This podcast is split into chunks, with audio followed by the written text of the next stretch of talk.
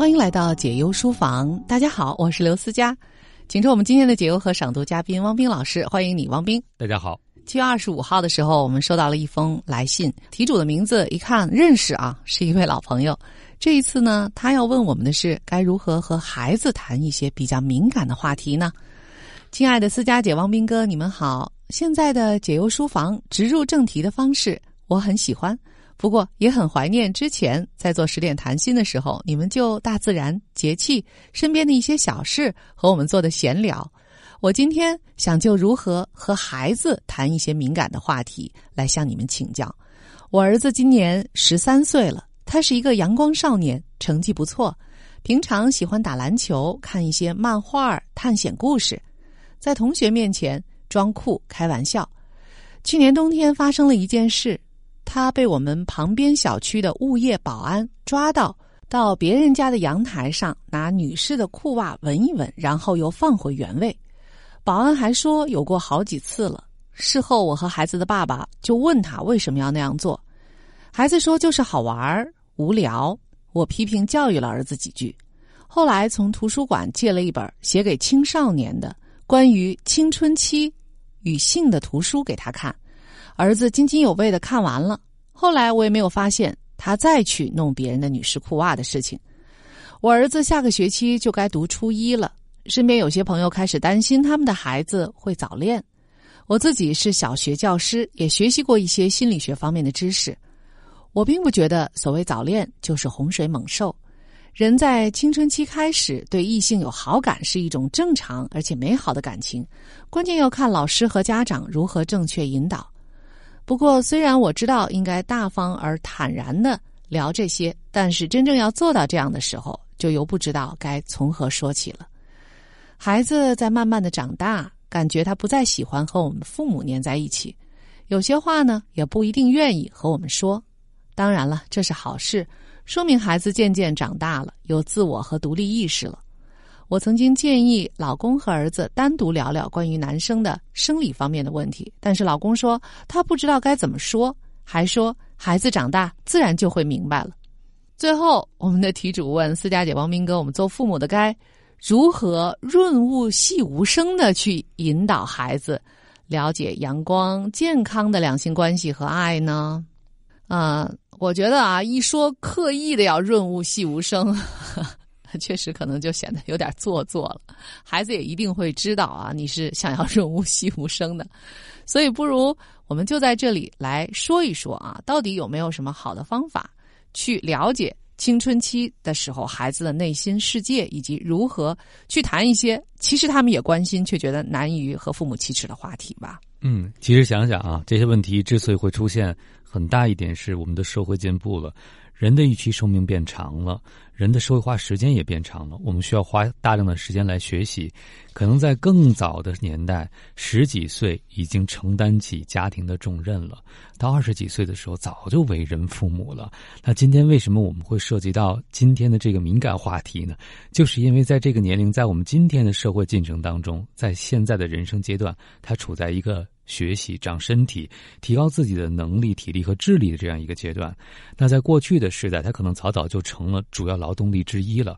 所以今天，当他的身体觉醒的时候，我们该如何对待他身体的觉醒？包括他身体一些隐秘的渴望以及好奇心，让他能够继续在这个人生阶段专注在我们希望他专注的，比如说学业啊。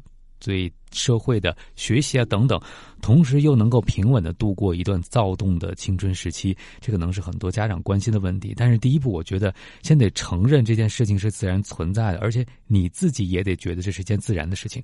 如果家里所有的人都讳莫如深，或者会觉得这是一件天大的事情的话，反而会让孩子觉得。我是绝对不能跟你们讨论的，但是禁忌呢会带来更多更多可能逾越禁忌的行为。毕竟对于青春期的孩子，这样的好奇是很难通过压抑而消失的。对，而且我想青春期的时候啊，孩子无论是男生和女生啊，经历了这个身体的发育阶段，我觉得人生当中没有什么变化对人的影响会有自己的身体发生了巨大的变化，有那么重大的一个影响，他不可能忽视，这是一个。存在的一个基础啊，因为我们每一天，我们的意识、我们的心灵、我们所有的感觉，都其实是安住在这个身体里。如今身体和以前变得不一样了，这能忽视吗？而由此带来的一些这个激素水平的变化，由此带来的一些感觉上的变化、内心的这个变化，这其实都是自然而然的，这也是完全无法回避的。不光不能回避啊，这其实应该会成为这一阶段。孩子以及爱他们的父母生活当中的一个重要的一个主题，无非就是我们应该如何的去面对，如何更好的去接受这一切的变化。那今天呢，要在节目当中为您选读的是《补位孩子的心灵，滋养孩子内在生命成长的四大原动力》这本书当中的节选，作者孟谦，由北京理工大学出版社出版。在这本书的第。一百八十六页，作者写道：“和孩子谈性谈什么？”有人提问说：“您好，我的孩子眼看就进入青春期了，我想和他谈性，可是实在不知道谈什么，可以说说你的看法吗？”作者的回答是：“和孩子谈性最好在生活中自然的谈，随着孩子的兴趣谈。具体而言，下面几点是我希望告诉孩子的：一，性不神秘。”每个人都有一副身体，这副身体从小小的变成熟变老，每个人都是这样，男人女人都是这样。人们可以因为禁忌、隔离或者羞耻而把异性的身体看作神秘，觉得神秘，并充满幻想或者向往，但这并不是必然的。别忘了，我们的身体在异性眼里也是异性，就像我们自己的身体不神秘一样，对方的身体本身也不神秘。二。性不羞耻，性是我们身体可以做的一件事。我们的身体可以做很多事，可以吃饭、跳舞、游泳。它就像我们的身体一样，它是天真的，它不好也不坏，不羞耻也不崇高，因为它没有自己的意志。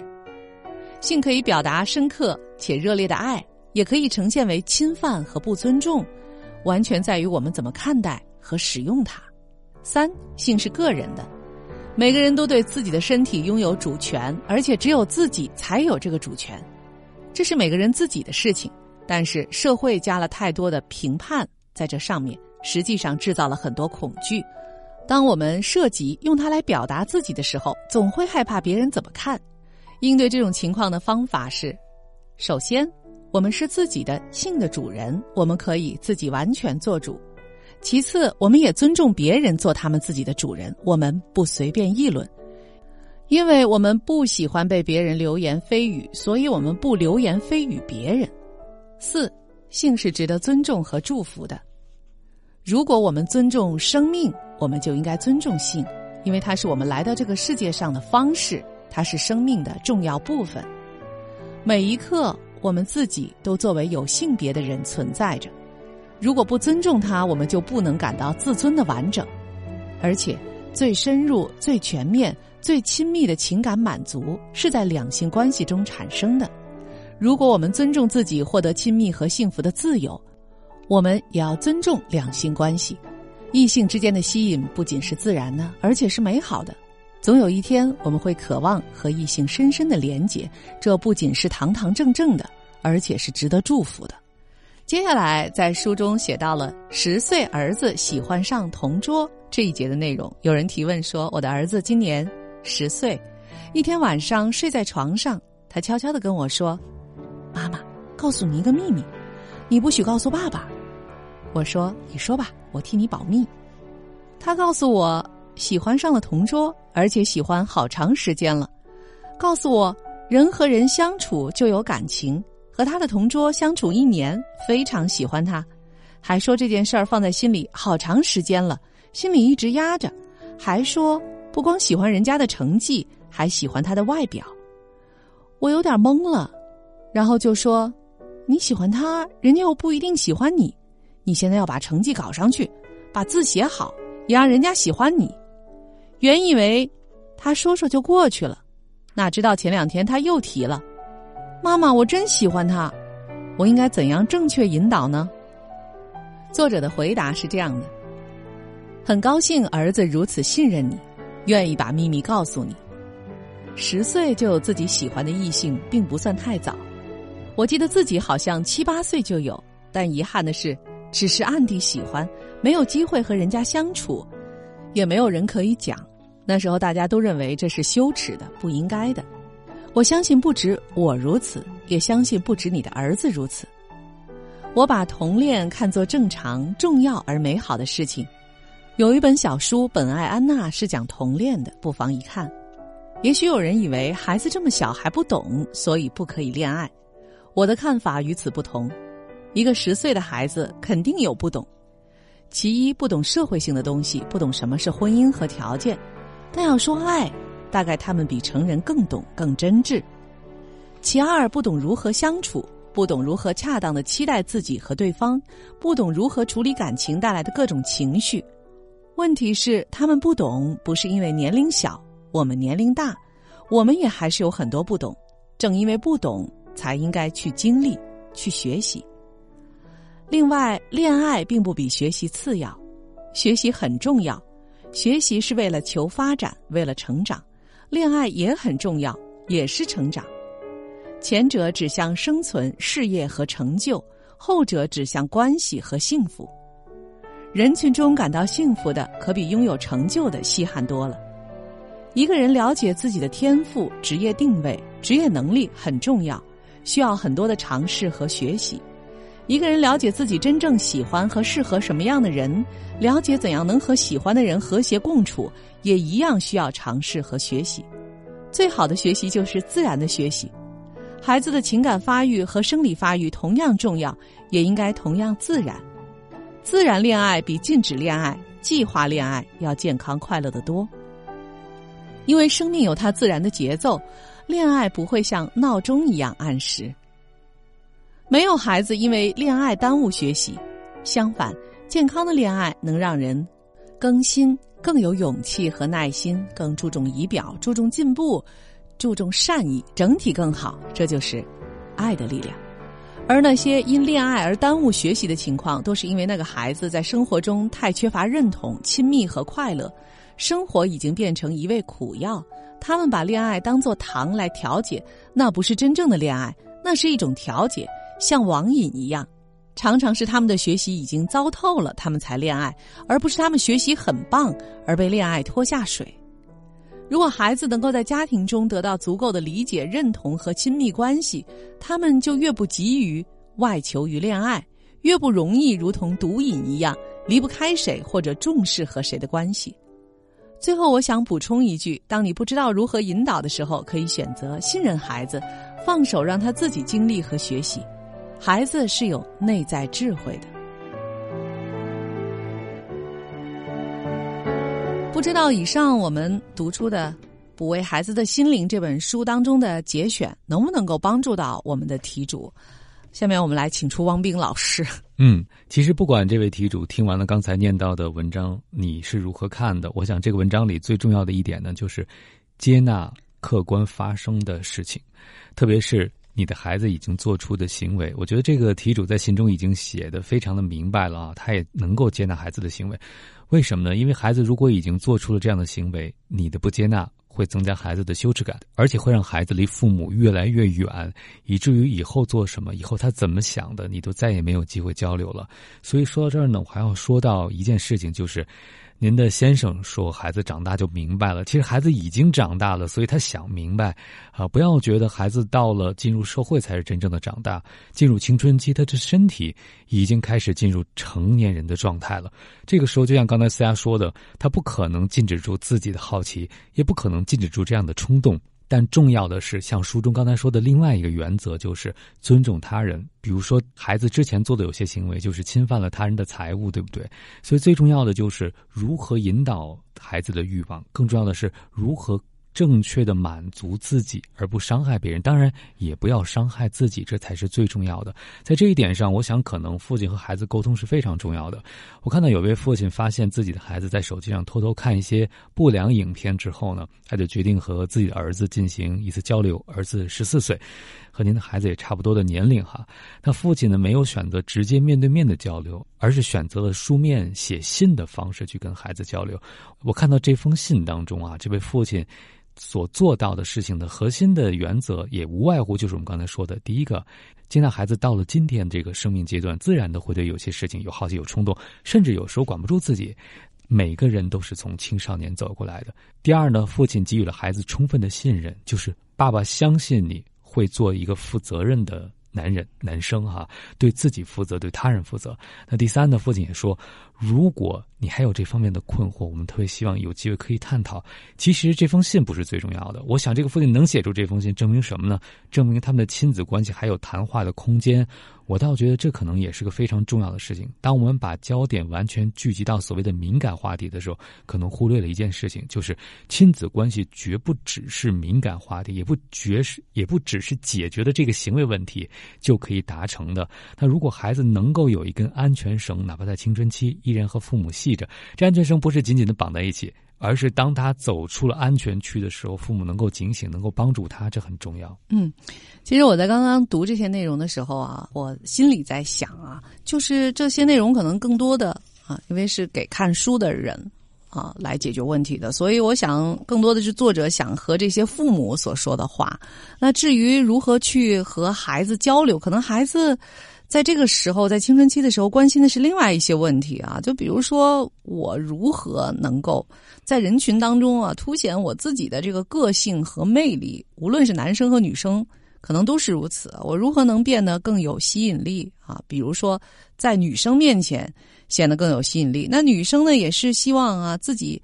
能够在男生面前是那种更可爱的、更吸引别人注目的女生，所以我在想，在这个时候，可能中国的这个家长啊，心头有一种焦虑，就是如果满足了你这样的这个期待和愿望的话，你会不会注意力就都是在这些外在的表现上，如何能够吸引别人的目光上，而放弃了在学习上的目标和追求呢？这是不是一种矛盾呢？还是像我们的作者在？具体的这个回应书中的来信的时候，他好像显得比较轻松和一笔带过啊。他认为这些都不是什么问题啊，也不会影响学习什么的。但我觉得可能在生活当中的家长可不会这样轻松的就把这个问题放下。所以问问王明老师啊，假如男生和女生在青春期的时候都特别注意自己的外表，希望自己显得更出众、更有魅力一些，而家长呢，希望他们不要花这么多时间在自己的外表上，这会形成一个矛盾。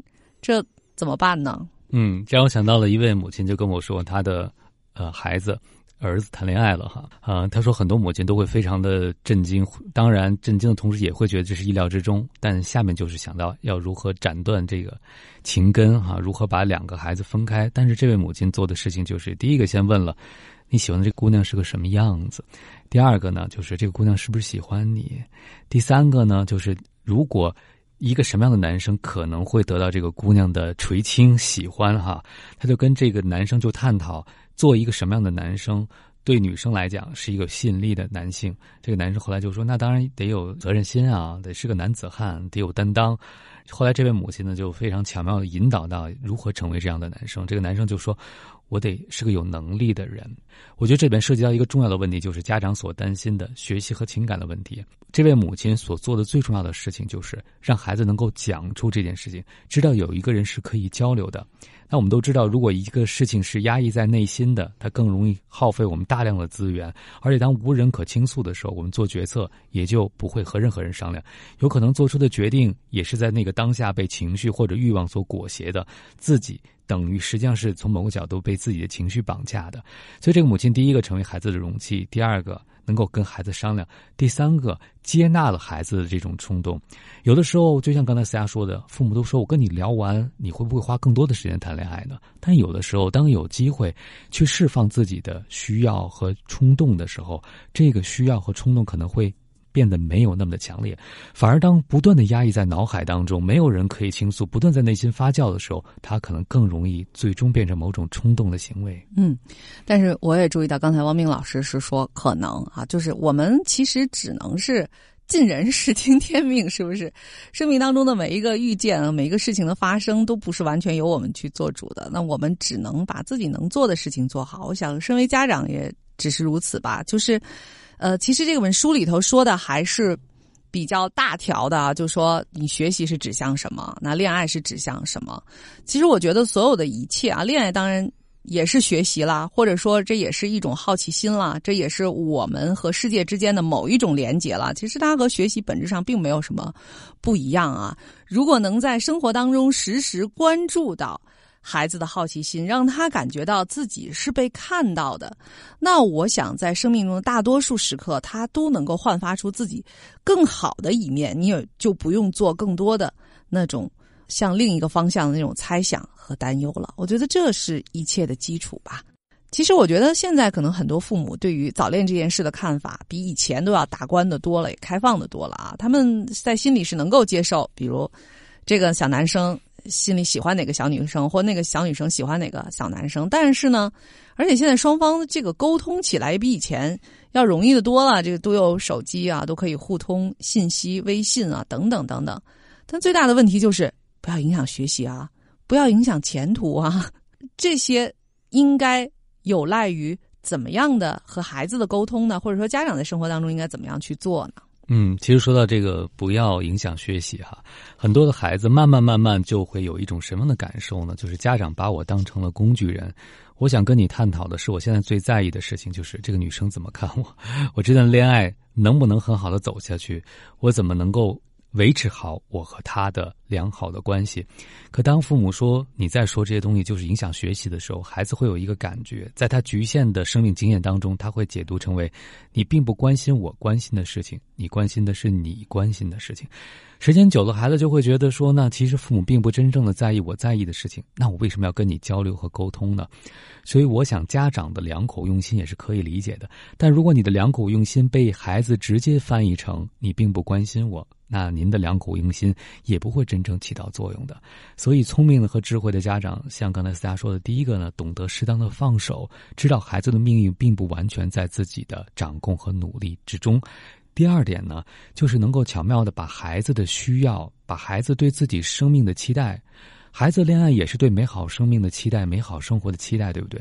如果他能够在生命的其他部分也能够感受到美好，他就不会只有一种方式获得这样的感受。刚刚那个书中讲到了，如果这孩子家庭生活也非常的。淡漠，然后学习也非常的糟糕，那恋爱就成了人生中唯一的突破口，就像游戏成瘾是一样的，是吧？恋爱对那个年龄的孩子，可能也是能带来游戏中的，比如说价值感、意义感，包括他人的认可、赞赏、成就感等等，它是非常综合的。还有一点呢，就是怎么把您的需要和孩子的需要。联系在一起，就让孩子觉得，其实实现学习这个目标，实现自我成长的目标，和他在自己的人生中获得幸福并不矛盾。这可能也是对每一个家长的考验。其实，我觉得，呃。在青春期啊，和我们在其他的人生阶段是没有什么不同的。我们所有的这个内心的需求和在生活当中的这个需要完成的任务啊，都应该达到某种平衡。在未来的生活当中也是一样啊，就可能我们有工作啊，但是我们内心可能被另外一些事情所纠结着，所以呢。其实家长只要回想一下自己的青春期，我觉得人类这些年的发展啊，并没有实现一个物理上的一个重大的飞跃，生理上的一个重大的飞跃。所以当年你肯定也偷偷的喜欢过那个男生或者是那个女生，是不是？你是怎样想要被理解的啊？当然，你那个时候可能还会有一些，就是更多的这种。呃，学习上的一些压力啊，或者家长的要求，或者是社会的氛围，也不允许你更多的表达自己，等等等等。但是，我觉得大体上啊，就像树的成长一样，人的人生也要走过相同的这种阶段。我觉得更重要的是理解和接纳吧。当你和他沟通的时候，不要把这个沟通当成一种恩赐，而最后还是要你听我的，而是要静静的去听听他，他想要被倾听、被看到、被理解、被爱的这种需要。我觉得这是最最重要的。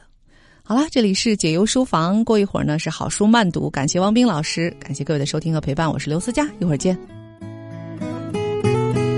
解忧书房，听见万物，疗愈忧伤。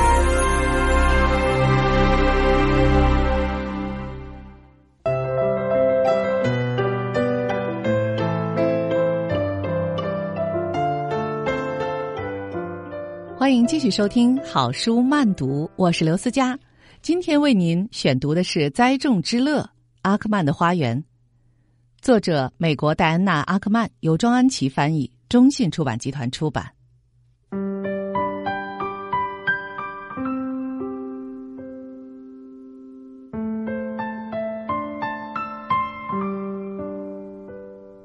去年夏天的一个中午，我看到两只小鹿。坐在我家前院大树荫下的草丛里。我心怀鬼胎，悄悄的爬了出去，自在的走过院子，仿佛在忙什么和他们完全不相干的琐事。正因为我一副心有旁骛的模样，他们凝视着我，保持警觉。但在我坐在附近草地上时，他们并没有拔腿就跑。我转开视线，拔起一两片草叶嚼着，只偶尔偷瞄他们。有车经过，吓了他们一跳，他们半起身，但又安坐下来。鹿不像狗那般把腿折起，而是像骆驼一样用膝盖上方滑下来。我继续装作不在乎，他们也蜷起身子，打起盹儿来。他们的妈妈到哪里去了？难道他不怕把他们单独留在人类之中吗？通常母鹿一胎只生一两只小鹿，它外出觅食之际会把它们藏在隐蔽处，等它回来喂食。出生几周的小鹿没有多少气味儿，小不伶仃的，一点声息也没有，混在草堆里不太容易被发现，母鹿可以放心离开。不过。他也可能早就看到我了，只不过把我当成沐浴在阳光下吃草的无害生物罢了。生长在郊区的鹿早已经熟悉人类。小鹿到了仲夏时节，已经可以摄食上百种花苞和嫩叶，也四处漫游，在林间留下强烈的气味儿我常常在日暮时分看到它们逛到开阔处啃食阔叶植物。小心翼翼的由下风处慢慢朝上风处移动，时时警觉掠食动物的气味。鹿在抬头之前总会抽动尾巴，所以每次当我看到它们抽动尾巴，就赶快站定，移开视线。如果我惊吓了它们，它们就会笨拙的摇着尾巴，好像在说：“我知道你看到我了，但我敏捷迅速。”你追不上我，然后一溜烟儿的跑了。在我想来，猎物还虚张声势，吸引敌人的注意，岂不是太冒险了？但邓玲也有同样的举动。如今时值一年，小鹿长大了，身上的斑点已经消失，肚子也瘦巴巴的。它们幼时可爱的红棕色毛皮，已经换成鹿的暗灰棕色。毛皮长得更松，每一根毛都蓬蓬的，可以圈住空气，在沁凉的夜里，就像棉被一般保暖。我分辨不出它们是公是母，至少在这么远的距离不能。他们的母亲很年轻，因此。小鹿很可能是母的，毕竟鹿在育龄早期生的宝宝常是母的。等母鹿年纪较长再生公鹿比较有利，因为它可以更悉心照顾它们，哺乳时间更长久，让它们长得又高又壮，以确保它的子孙最强健，能拥有三妻四妾，把它的基因传递下去。许多动物凭本能就能选择子孙的性别，我不禁疑惑：人类是否也会做这种无意识的选择？我想起我为松鼠和鸟儿所藏的存粮，赶忙抓起外套，跑进车库，取回六穗玉米。接着，我蹑手蹑脚，溜到外面，把玉米丢在院子里。鹿。盯着玉米，试探的朝玉米走来。看出那是什么之后，急急狼吞虎咽。原本留下来要做成派的苹果呢，我把它们塞满口袋和双手，再一次爬到屋外，把苹果扔给最大的那只母鹿。一颗苹果掉在他眼前三英尺处。他依然小心的盯着我，和我大眼瞪小眼的互视了一会儿，才朝苹果走去，一口把苹果咬住，欣喜的细细品味。四月里竟有苹果，他回头望着我，恩准我俯身凝视他一家人。我尽量不动。他漫步走向其他也在享受苹果和玉米的鹿。这些食物至少可以让这群鹿再撑一两天，或者可以活到下一顿大餐。想到这里，我松了口气。这是封在玻璃纸阵里的一刻，是反射在水晶球里的一景，是天人合一的一刹那。我就这么坐在草地上，直到灰色的夜幕笼罩，日光悄然消逝。最后，鹿因真实或虚幻所惊，夺回林间，由最大的那只母鹿带头，沿着篱笆走，选定地点，纵身而起，一跃腾空，翻过篱笆。其他的鹿不安的踱着步子。一只站在篱笆前，举起一足，作势欲跳，却犹豫再三，退了回去，来回踱步，再一次放弃，最后，终于鼓起勇气一试，一跃直上五英尺。翻过去的那一刻，他的蹄轻轻擦过最高的栏，接着，其他鹿也追随其后。从人类井然有序的世界发射，回到他们熟悉的绿色混沌里。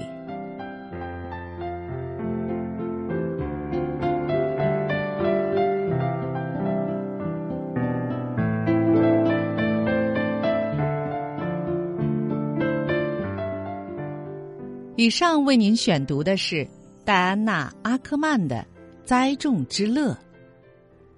翻译庄安琪，由中信出版集团出版。戴安娜·阿克曼是《纽约时报》畅销书作家，康奈尔大学和哥伦比亚大学文学教授。他著述甚丰，在众多领域都成绩斐然。阿克曼集诗人、作家、记者、探险家和博物学家身份于一身，勇于冒险，敢于尝试，热爱自然，对生命。充满激情。他获过众多奖项：古根海姆奖、约翰巴勒斯自然奖、拉文诗歌奖、猎户星座图书奖，以及纽约公立图书馆的管选大文豪大奖，都被其揽入怀中。他还有一项殊荣，是有一个分子以他的名字命名，称作 Dan Acheron。本书讲述了花园与生长、人类与自然的关系。花园是我们在纷乱世界的避难所，是生与死、奥秘与惊喜的传奇。花园里的四时运转提醒我们古老的秩序。不论是小鹿落入庭院，还是因玫瑰开得灿烂而自豪，作者总欣喜迎接花园中的丰富戏剧。这是一方甜适的。隐蔽圣地。感谢您收听今天的好书慢读，这里是解忧书房，我是刘思佳，再见。